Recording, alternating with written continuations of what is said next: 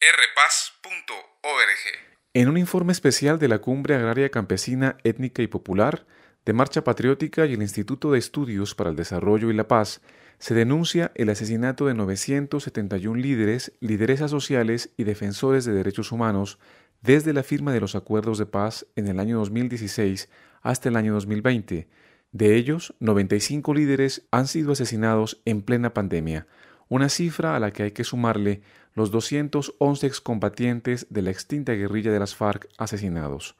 Una macabra estrategia que busca minar de fondo cualquier tipo de propuesta política de transformación de la precaria realidad colombiana y cualquier iniciativa de liderazgo y de organización social de base que busca controlar sus propios territorios. Nosotros hemos identificado que el mayor porcentaje de defensores y defensoras asesinados se presenta en territorios rurales. Cristian Delgado, defensor de derechos humanos del movimiento político Marcha Patriótica. Para el caso de la organización campesina, tiene una particularidad y es que hace muchos años las organizaciones campesinas decidieron organizarse a través de las juntas de acción comunal y el mayor porcentaje precisamente se da en campesinos que hacen parte de juntas de acción comunal. El segundo, los indígenas. Lo tercero, eh, los compañeros afrodescendientes. ¿Por qué están asesinando compañeros y compañeras en los territorios? Precisamente porque es que la disputa por el poder se está dando en los territorios. Ahí es donde se está haciendo resistencia. Las mayores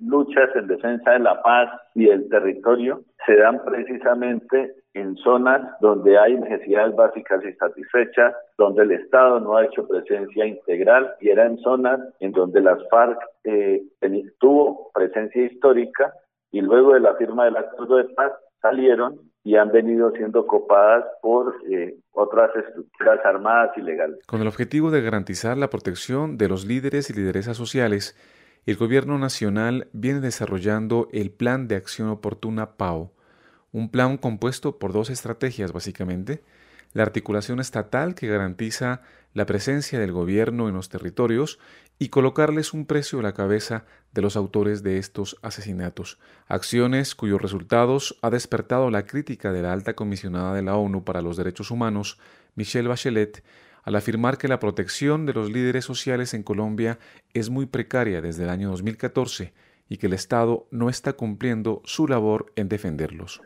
Hay algunas, el gobierno tiene un enfoque eh, pues muy, muy, muy militar.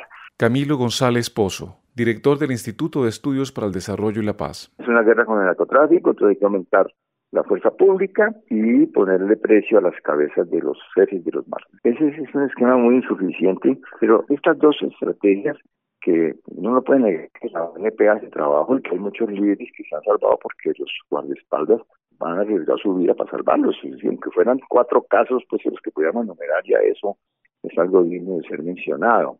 Pero eh, de, conjunto, el, gran problema del gobierno es que no tiene un enfoque de seguridad para la paz, un enfoque integral de seguridad humana, sino que tiene una estrategia que llaman de seguridad y defensa que definieron el plan de desarrollo y en otros documentos que se enfoca principalmente hacer una guerra a factores de riesgo. Entonces, guerra al narcotráfico, guerra a organizaciones, a grupos armados organizados, guerra a organizaciones transnacionales y la acción social es simplemente una cosa subordinada a ese propósito de seguridad de defensa nacional. Según el informe, más del 60% de los asesinatos han sido cometidos por sicarios, seguido en porcentaje por estructuras narcoparamilitares que se han incrementado en los últimos años debido también al escaso copamiento por parte del gobierno colombiano de los territorios dejados por la antigua guerrilla de las FARC en el marco del proceso de paz. La mayor parte de los casos no hay un presunto responsable señalado desde las regiones, desde las comunidades, desde los familiares. En este caso, tenemos que la inmensa mayoría son desconocidos, pero hay una operación de sicarios, quiere decir que primero el que sea desconocido es que eh, eh, efectivamente hay mucho temor a anunciar. De que sea sicario es que hay un pago, es decir, que, es que tanto, en tanto caso sea con sicarios,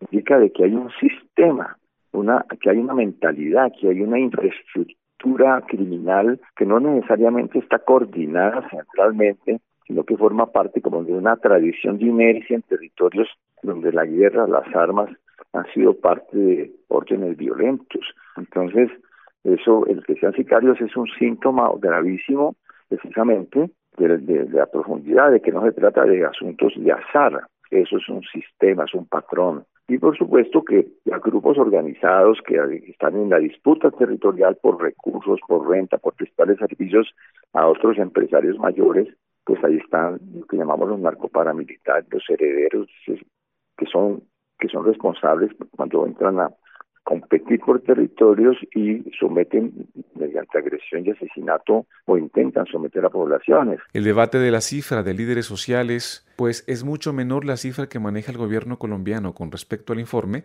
determina también el grado de avance de las investigaciones respectivas en la búsqueda de responsables de estos asesinatos. Para el gobierno colombiano, las investigaciones se encuentran en más de un 45% de avance de esclarecimiento. Muy por el contrario, las organizaciones defensoras de derechos humanos tienen serios reparos a las acciones en dichas investigaciones. Hemos visto cómo eh, en la investigación los de, de, investigación se dedican a tratar de demostrar precisamente que la persona fue asesinada por otros factores. Lo segundo es que eh, en, la, en, los informes que entrega la Fiscalía no, no se hace una investigación sobre el total, sino sobre una cifra mucho más baja que es la de la Oficina eh, de Naciones Unidas. A lo que se le suma que ellos presentan como avances en la investigación a casos en, lo que, en los que apenas se ha aperturado el caso en donde no se ha individualizado responsable y mucho menos se ha judicializado. Y en esa vía también venimos señalando cómo las investigaciones van dirigidas fundamentalmente o en su totalidad en contra de los autores materiales pero no en contra de los autores intelectuales. Y ahí creemos que está la gran falencia del tipo de investigación que se adelanta. rpaz.org